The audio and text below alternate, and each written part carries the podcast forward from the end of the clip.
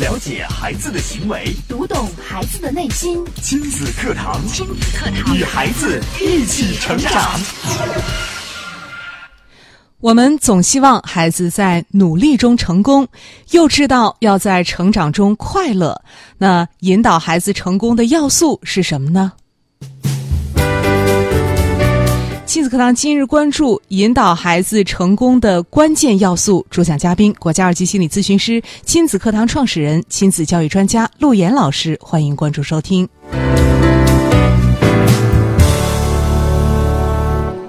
我是主持人潇潇，我们有请今天的嘉宾陆岩老师。陆岩老师好，潇潇好，亲子课堂的各位亲友，九三一的各位听友，大家好。嗯，今天这期话呃话题呢，大家要听清楚了啊，因为陆岩老师要跟我们说一说，我们怎样能够引导孩子成功，这个关键要素是什么？嗯，呃，我们每一个为人父母者，每一个家长呢，都希望我们的孩子是成功的。对，所以我们在教育孩子的过程当中呢，一直选择的都是导致孩子成功的一些重要的事情。嗯，无论从儿时的各种各样的教育，嗯啊，到孩子上了学之后的各种各样的陪伴和教育，对我们都希望我们的孩子是成功的。但还有一个声音呢，是我们希望我们的孩子呢是在成长过程当中呢是快乐的。对，所以很多的家长在成功与快乐之间呢，就很难找到这其中的一个平衡平点衡。。嗯，因为很多时候我们看到孩子的习惯的养成啊，意志力的培养呀、就是关于这些要素，似乎很多家长都认为，哦，我的孩子没有做到，嗯，所以呢，我希望孩子能做到，在这个过程当中，可能就剥夺了孩子很多快乐成长的时光。对，那么什么叫做快乐呢？嗯，比如说一个人，你让他一直在跑步，一直在跑步，辛苦吗？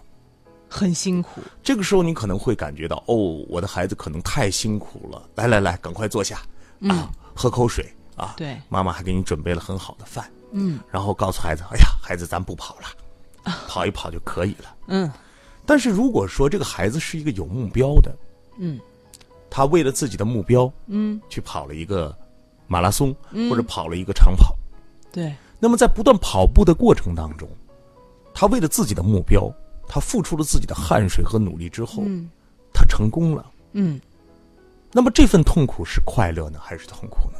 快乐。哎，这份痛苦呢，好像过去付出的那些汗水、泪水，对就变成了快乐。对，所以导致一个孩子成功内核当中是有要素的，哦，不是说我们看到了孩子的辛苦就以为孩子是痛苦，嗯，也不是因为我们看到了孩子在辛苦当中，你给他抽离出来的那个快乐和理解，他就是真正的快乐。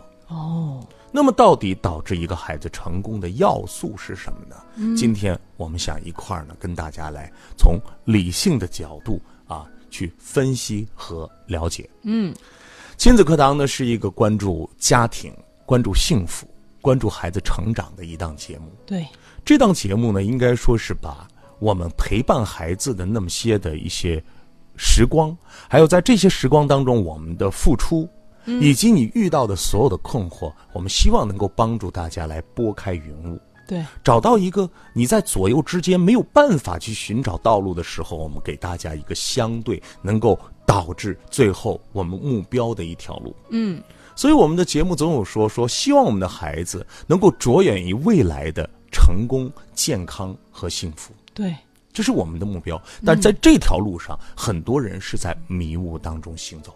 哦，所以呢，我们每天花上一个小时的时间，那么无论是在节目当中的一个小时，还是在线下我们和群中啊，和我们的社群当中的，和我们朋友圈当中的所有朋友的互动，嗯，这就是我们的主体工作。哦，呃，我也经常跟我身边的朋友说，我说做媒体到现在将近二十年的时间，那么我有十年的时间呢，都是在做家庭教育的工作。对，我希望每天作为一个媒体人，在督导家庭教育的这件事情上，哪怕我每天只能够帮助一个人，嗯，我相信这样一个家庭的受益，对于一个人幸福观的一种改变，我们也是有值得用的 了，对嗯呵我们是有用的，我们是值得的，所以我们就需要去坚守、去坚持。嗯，那么也希望有更多的朋友呢，能够明白这个生活的这件事情，其实是应该去不断的去学习、提高自我提升。对，啊，我们的每天的节目其实都是一个自我提升课。嗯，与其说我们是在讲我们如何教育孩子，不如说我们是如何来让通过自己的成长，嗯，来提升家庭的幸福力，来提升每一个孩子的真正的有效的陪伴。是这样的。好，那么我们今天呢，呃，选取的是在某所大学里边的一个呃研究的课题。那么这里边呢，就呃去研究什么？就那些有成就的、有成功的这些人士，他的人生当中，什么导致了他成功的根源哦，啊？我们来先看第一条，好，第一条呢叫做借口。借口，就是当一个人在他的这个成长的经历当中，嗯，总找借口，嗯，永远有找不完的理由。哦那这个是一个非常大的一个问题的缺口。啊，我们来看看啊，呃，王尔德说过一句话，他说：“你一旦为自己找到了一个错误的借口，嗯，你不久就会再为自己找到一百个借口。”哦，做错一件事，就用无数个借口来补充这个漏洞，嗯再用无数个借口来解释这个借口当中的借口。哦，所以，呃，有一个名校啊，当时呢，嗯学员呢对上级的回答永远是四句话啊，嗯说报告长官嗯，是，哦，报告长官不是，嗯报告长官不知道，嗯，报告长官没有任何借口，就不用多的回哦答，你就是是或者不是，或者不知道，或者你不要再说了，哦，没有借口。除此之外，不能多说一句话，嗯，因为生活面对的任何一个任务，要的只是结果，而不是喋喋不休，不是长篇大论的辩解。嗯，借口，所以没有任何借口，看似是冷漠，看似是不近人情，但是在我们家庭教育的过程当中，你会发现如何让我们的孩子为自己负责，不去找借口，这件事情是非常重要的。对，所以说，想干事儿的人永远在想方法，而不想干事的人永远在说借口，在找理由，是吧？嗯各种各样的问题，是吧？对今天我遇到了什么，是吧？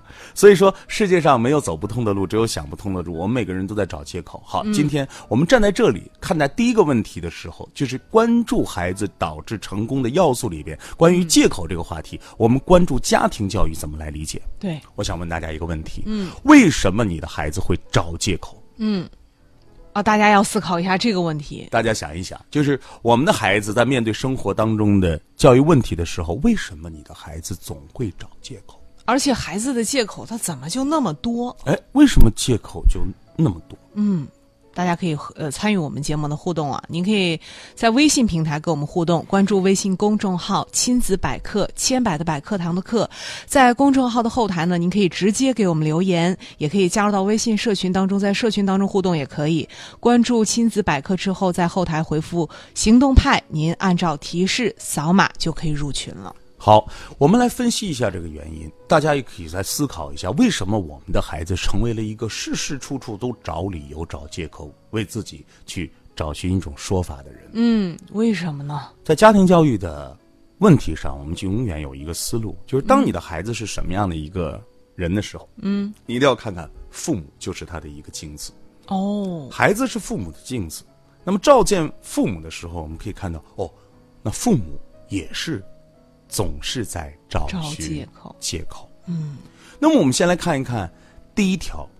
当你面对一个事情，比方说别人在找你质询的时候，嗯别人在找你说你身上有问题的时候，你为什么要找借口？嗯，如果说一个人啊，是吧，潇潇，今天我面对你，我想跟你谈一谈，就刚才有一件小小的事情，嗯啊，我想跟你说这件事情呢，可能当时呢有些不妥，嗯你觉得这样做合适吗？嗯，能不能再选择另外一种方法？嗯，我用这种方式跟你聊天，而我们再换另外一种方式。好，潇潇，你错了， 你为什么要这样？嗯，啊，那我那今天我不收拾你一下不行啊。嗯，啊，你就是这样一个人吗？从此以后不要再这样做。嗯，啊，当然我们在节目里边还没有把这种我们说的很情客绪，气对吧了？我们没有嗯把情绪带入到这个话语当中的。对那潇潇，你觉得在面对这两个方式的时候，你会在哪个方式里边找借口呢？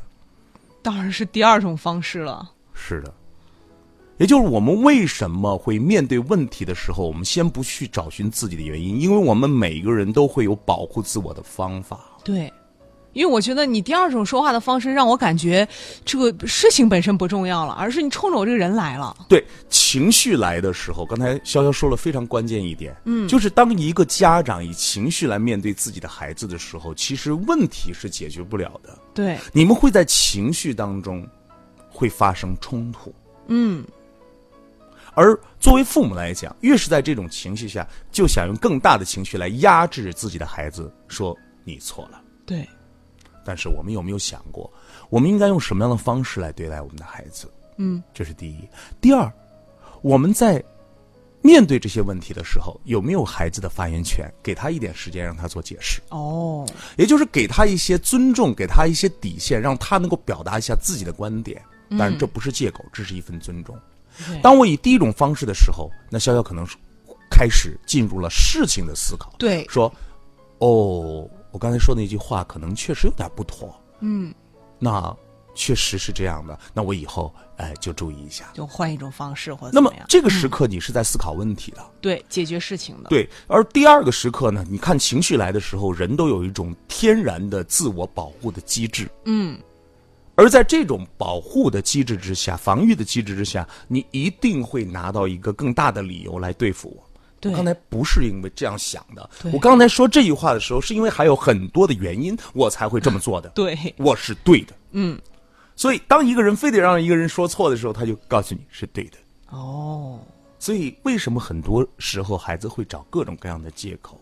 是因为我们的父母很强势。嗯，我们总想以我们的这种，你以为你说的那句话不是借口吗？嗯，可能就是想绳之他的借口啊。这是第一个问题。嗯，第二个问题，为什么孩子会不断的找借口？嗯，今天孩子告诉你，哦，我是因为这个原因。你说这个原因不是，孩子会告诉你，哦，我是因为那个原因，而这个原因呢，正好是父母关心的一个原因。他说了有三个、四个，最后终于找到一个原因，说好吧，哦，我理解你了，嗯，然后这件事情就通过了。对啊，你的问题没有解决，嗯，反倒被孩子的借口影响。对所以，在为什么孩子会找借口的时候，我们就像面对孩子的习惯培养，面对孩子做错事之后的方式是一模一样的，哦，叫温柔而坚定。鉴定那么第一条，刚才我首先讲第一条，就是你应该温柔的面对孩子，尊重以尊重的眼光去面对你的孩子。嗯，而坚定是当你想让对方，当你想让你的孩子认识到这个问题的时候，你一定是有原则、有底线的。嗯，而我们的父母往往是给出了孩子一个应该怎么做的一个方向，但是最后，你有嗯没有没真正的坚持把它执行好？对所以两个都错哦了。第一，该温柔的你不温柔了，你冲突，你矛盾，你施加你的情绪；嗯该坚定的时候，因为孩子的某些借口，你又放松了，你又去理解 了，又关心了，又无条件的去爱了，妥协完了。这最后就变成了和稀泥。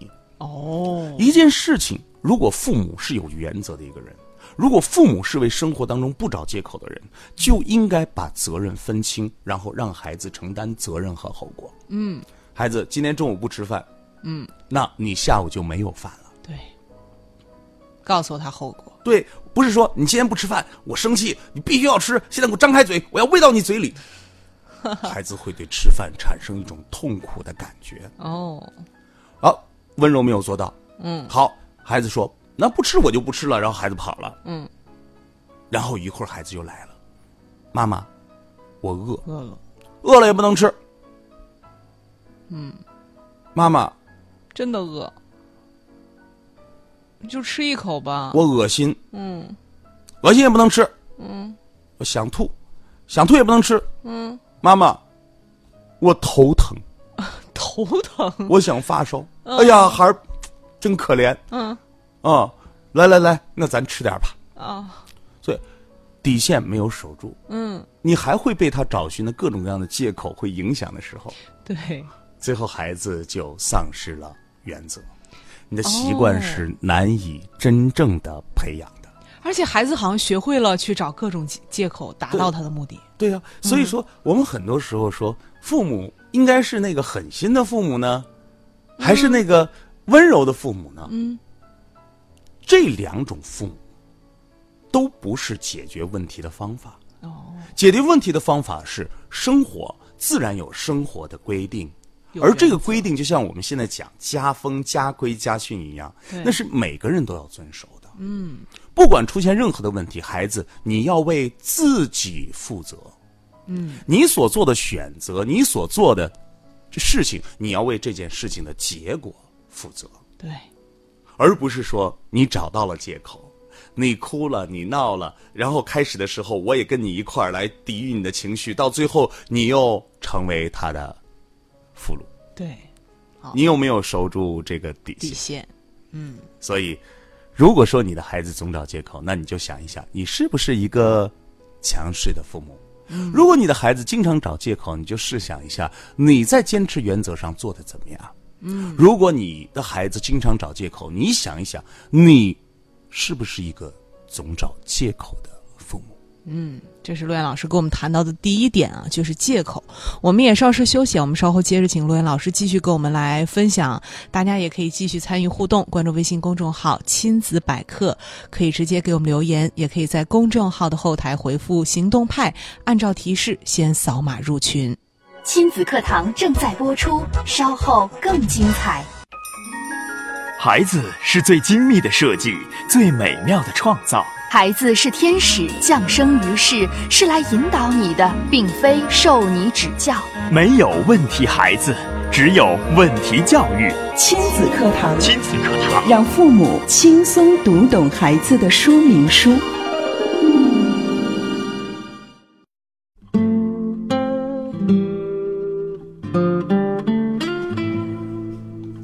欢迎大家继续来收听亲子课堂节目。今天我们请到了国家二级心理咨询师、亲子课堂创始人、亲子教育专家陆岩老师来跟我们说一说引导孩子成功的关键要素。刚刚呢，陆岩老师跟我们说到了第一点，就是借口。嗯，就是不要去有找不完的那些借口啊。嗯，这如果你有找不完的借口，可能就会导致你不成功喽。哦啊，还有就是在教育孩子过程当中的不成功啊。嗯，那么第二条呢，我想这是我们亲子课堂已经说了很多年的，就是孩子的意志力，意志力，就是孩子的意志力。那么这个意志力是怎么讲呢？就是我们总会对面对失败的时候嗯，产生那种恐惧感。对，面对失败，为什么就会恐惧？并且我看到知乎上有一个很热门的一个问答，里面就说到，为什么越害怕失败就越容易失败？对，呃，里边有一个很高的赞，他是这样说的：说，其实，在整件事当中，有些事是成功的，嗯，但是你往往会选择性的忘记这件事儿，而去牢牢的记住自己失败的事儿，哦，嗯并且呢，心生恐惧，觉得自己的成功是侥幸，那么失败呢，是一种必然。啊，怎么来评价这个人的留言？嗯，怎么评价呢对，？你们什么感受？你觉得他说的对吗？嗯，就是成呃成功好像不是不是必然的，就是呃，你做了一件事，嗯啊，然后做了很多的事，嗯，他说呢，你往往会选择忘记一些事和记住一些事，嗯，忘记的往往是那些成功的事，记住往往是自己失败的事，嗯并且呢，往往会心生恐惧，觉得自己的成功是一种侥幸，失败呢是一种必然。我觉得有点悲观哎，哎，有点说得不好自信啊。是吧？嗯，所以说他所表达的这个观点，嗯，是他个人的观点。哦，那为什么他会有这样的观点的表达？对啊呀、我们可以试想一下，肯定在他失败的这个过程当中，嗯，他有一种心理的印证，什么印证呢？就是别人有总有一个声音说，嗯，你怎么做事总是失败的，嗯，你怎么成事不足败事有余？哦，你怎么做什么事什么都做不好，嗯，所以才会有这种心理。哦，人的潜意识会记住周边所有你在做完一件事情的感受，就这个感觉很重要。上一期节目的时候我说感觉非常的重要，对那么这种感觉就会进入到你的潜意识，对，让你去有一种记忆。这种记忆是什么呢？就是你做什么事情的时候，你敢不敢做？嗯，你能不能成功？嗯，你是不是一个有价值的人？嗯，你是不是在这个价值上，你能够体现你的价值？嗯，潜意识都会化作一种感觉，深深的记在你的潜意识当中。对，好，那为什么就有两种孩子呢？比方说，一种孩子面对失败的时候，他是坦然的，嗯，他会把它变成成功之母，是因为吧他？相信他总会成功。哎，那么另另外一种孩子，一旦失败了，就这种挫败感就会把他所有的问题变成一种否定的问题，就没有办法再往前进步。对，其实核心的问题呢，还是父母对待孩子在成在成长过程当中每一件小事的这种感觉的积累。嗯，孩子做了一件事情，他得到的是最后怎么样的一个评价？哦，我曾经说过一个一个案例啊，就是我们在、呃搞一个活动，然后呢，一个女孩子跳了一个单独跳了一个舞，特别的好，然后她就非常兴高采烈的扑向她的妈妈啊，很开心。她的妈妈说：“注意你的状态，注意你的姿态，你看你那个疯的样子。哦嗯，孩子很开心的时候，嗯，应该是怎么样啊？应该说：“哎呦，我刚才表现的非常好。”为他但是庆祝。这个妈妈的事无巨细生活当中，很多的时候都是这样一个状态，嗯所以这个孩子就很难在父母面前得到一个正面的认可，认可，嗯，一个关于自我价值的一个良好的评价。对，你看这段时间我在跟大家说到这个行动派父母，我看到有一些朋友已经开始做了对，就是你告诉孩子孩子身上有什么样的价值，嗯，而这种告诉孩子身上有什么样的价值，和孩子共同去寻找，就是给孩子潜意识里边告诉他，哦，孩子你是一个有价值的人，嗯，你做事情你是因为你有价值，所以你能够成功。对，但为什么有些孩子畏惧失败？嗯，会不断的在失败当中前进，是因为当孩子，每个孩子都会失败，每个人都会失败，对，我们就是在受挫当中不断的成长的。但是问题的关键是，当孩子失败的时候，当孩子受挫的时候，你是怎么来对待的？你的语言是什么？如果父母在此时此刻能够坦然面对，坦然，能够淡淡的面对，嗯，能够坦然的面对，并且还能够在这件事情当中找到一些孩子做到的部分，并且告诉他还有什么样的你今天的价值和可以成功的可能，嗯，那么这个父母就给孩子种下了一个意志力的一个小小的种子，嗯。那如果在这个时刻，你和所有的外界的环境都在打击这个孩子，嗯，告诉孩子你怎么能够成功？哦，就你这样天天怎么怎么样了，你怎么能够？你不就是失败的种子吗？我哦就成事知不足道，，嗯败事有余吗？我就知道你做不好。对呀、你所看看以，刚才那个那位朋友的评价，他说：“呃，我往往会选择忘记那些成功，而牢牢记住我的失败，是因为在他成长的经历当中，父母的潜意识就告诉他，你是一个容易失败的人。”啊，失败是你人生的必然。嗯，好，那我们回想一下，我们为人父母者，那这段时间马上也要考试，嗯，你是怎么来看待你的孩子的？你认为自己的孩子是做事总能做错，还是做事总能做对？嗯，你相信你的孩子能够做对吗？你相信你的孩子能够成功吗？这是我们每个人为人父母要思考的问题。所以你是孩子潜意识的驯化师。对，你是孩子心理结构的一个剧本的一个撰写者，嗯是你来撰写的。嗯，我们总觉得是哦，是我这个孩子他 笨，他没他不勇敢，嗯啊，挫败感极强，嗯啊，这个呃意志力极差，嗯，原因何在呢？我们面对任何一个问题的时候，我们总要找寻原因。对，我们看到的结果比较多，比方说，呃，有一位网球的名将叫威廉姆斯啊，他这样说过，他说对于冠军的定义，嗯，不是看他们赢过多少场比赛，而是得看他们多少次能够跌倒再重新的起来，哦站起来。这个说的很好，说的是很好，问题是为什么有些人选择站起来，而有些人选择溃败下去？一蹶不振了。是因为潜意识有一个声音在告诉他，嗯，有一个声音是失败很正常，嗯，失败是兵家常事。对，你身上，你虽然失败了，嗯，但是我从你身上也看到了孩子你身上的价值，嗯，你只要不断的去坚持努力，你会很好。对，那么另外一个声音是看，失败了吧？哦我早就说过，啊，我已经跟你说过多少遍了，嗯，所以你没救了，哦，你就是失败的源头，嗯你改变不了了。啊，那所我以就倒着吧。两个声音导致孩子对生活、对任何一次成功失败、失败的这种感觉判别是不同的。嗯，所以父母的语言、父母的选择，就直接会导致孩子心理结构的不同。孩子有没有意志力，也是取决于父母。所以，今天呢，我们开始先谈两点啊，后面还有好多，我们会在下期节目、下下节目当中呢，继续跟大家来分享。但是我想，就今天我们打开这个话题，什么是导致孩子不断成功的要素？嗯，就是要找到。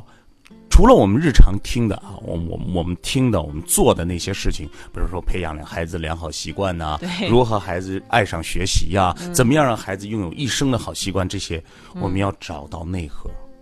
我们在发现任何一个，就是今天我们拿的也是一个大学里边的一个呃研究，并且它在网上视频传播的比较广。我们找寻的是它背后父母为什么让这个孩子总找借口，为什么我们的孩子面对失败的时候总是以挫败的心理来对待，原因还在于我们父母的心态，在于我们父母的语言，在于我们父母的选择。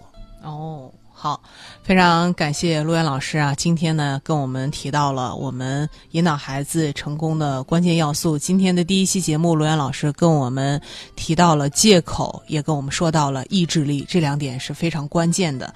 今天节目就是这样，明天同一时间亲子课堂和您不见不散。